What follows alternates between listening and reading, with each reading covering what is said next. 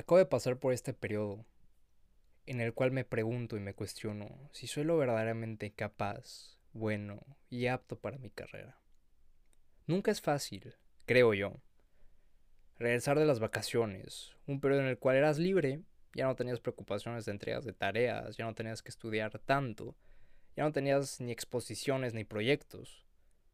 Y el regresar a todo esto, a todo este ambiente, claramente es complicado este proceso de adaptación. En lo personal, creo yo, bajo estas circunstancias lo es aún más. Estamos rodeados de tanto estrés. Un día el internet no jala y ya te perdiste tu clase, o tu perro ladra y ya no pudiste escuchar lo que el profe dijo. O en el salón hay un güey al cual se le olvidó apagar su micrófono, entonces estás ahí escuchando su respiración. El rodía hablando con mis amigos. Les preguntaba qué tal estaban pasando en su inicio de semestre en esta nueva modalidad virtual. Uno de mis amigos me respondió triste. Literalmente triste fue su respuesta, no que lo que me haya dicho haya sido algo triste. Y la verdad es que sí, ¿cómo no hacerlo? Nos han quitado algo que era tan esencial y que parecía tan cotidiano para el ser humano. Esta cercanía, esta interacción persona a persona, en lugar de tener este contacto físico que antes teníamos, ahora lo que más aspiramos es a ver a las personas a través de una pantallita en nuestra computadora, en un cuadrito de 2 por 2 centímetros. Y me pongo a pensar en todas las relaciones de amistad, en todas las conexiones, en todas las personas tan chingonas que no estamos conociendo. Y me frustra. Me frustra el no saber cuándo realmente será el día en el que pueda volver a pisar un salón de clases. Cuándo será el día en el que pueda volver a ver a mis amigos. Cuándo será el día en el que pueda volver a salir a la calle como antes, con normalidad. Me frustra el que ya tenía una rutina establecida, y hacía ejercicio diario, escribía para el podcast, y en estas tres primeras semanas no he podido hacer nada de lo que antes ya hacía. No he podido ni escribir para el podcast, ni hacer ejercicio, y apenas me estoy adaptando y agarrando un ritmo de estudio. Y todas estas circunstancias se vuelven una bola de estrés y ansiedad que te empiezan a pisar los talones y amenazan con aplastarte. Entonces paro porque pues físicamente igual me está afectando, me duele la cabeza o me duelen los ojos, me arde la panza, no sé. Entonces paro. ¿Y qué es lo que hago? Desde la parte espiritual, porque pues claramente si te la panza pues te tomas una pastilla, pero regreso al punto. Paro. ¿Y qué es lo que hago? Suelto suelto este futuro que tanto digo que quiero y deseo y necesito para estar bien en este presente. Suelto eso que tanto digo que quiero y deseo. Veo mi pasado y se me dibuja una sonrisa oreja a oreja cuando recuerdo y veo el pasado. Pero recuerdo que yo no soy mi pasado. Entonces suelto ese pasado que tanto extraño. Y una vez que ya solté futuro, una vez que ya solté pasado, ¿qué me queda? Aquí y ahora entro en un presente pleno.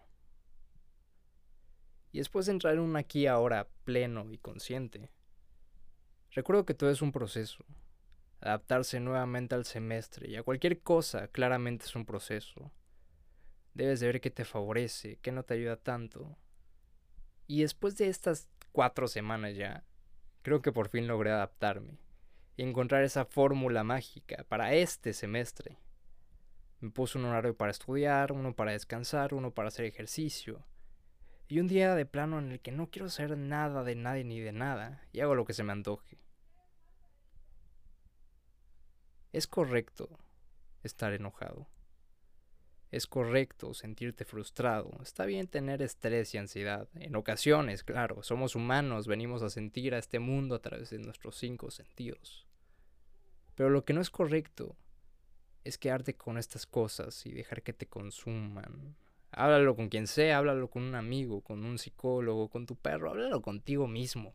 Haz este ejercicio constante de preguntarte cómo estoy. Intenta escucharte, a ver qué está pasando en tu cabeza, o escríbelo así como yo lo hago. Te lo he repetido desde el episodio número uno. Esto que escribo es para mí, para que yo me escuche, para ver qué está pasando aquí adentro de mi cabeza. Y cuando empiezo a entrar en ansiedad o en estrés, me pongo mis audios y me lavo el cerebro yo solito. Espero que te haya servido. Sabes que lo que digo aquí es únicamente mi experiencia y mi opinión. No soy ni psicólogo ni doctor. Y te repito, es únicamente mi experiencia. Son cosas que me digo a mí para ayudarme a mí y crecer yo. Y si en ese crecimiento alguien se puede ver reflejado, pues qué cosa tan chingona. Espero que te guste este nuevo formato de 4 o 5 minutos los episodios. Eh, voy a sacar una nueva sección con mi abuelo. Vamos a estar tocando los temas más interesantes y más importantes de la semana. Yo creo que mañana será el primer episodio. Estaremos hablando un poco de la vacuna y cómo ha ido evolucionando todo esto, cómo en Wuhan, China, que fue el epicentro de la pandemia, ya hay fiestas.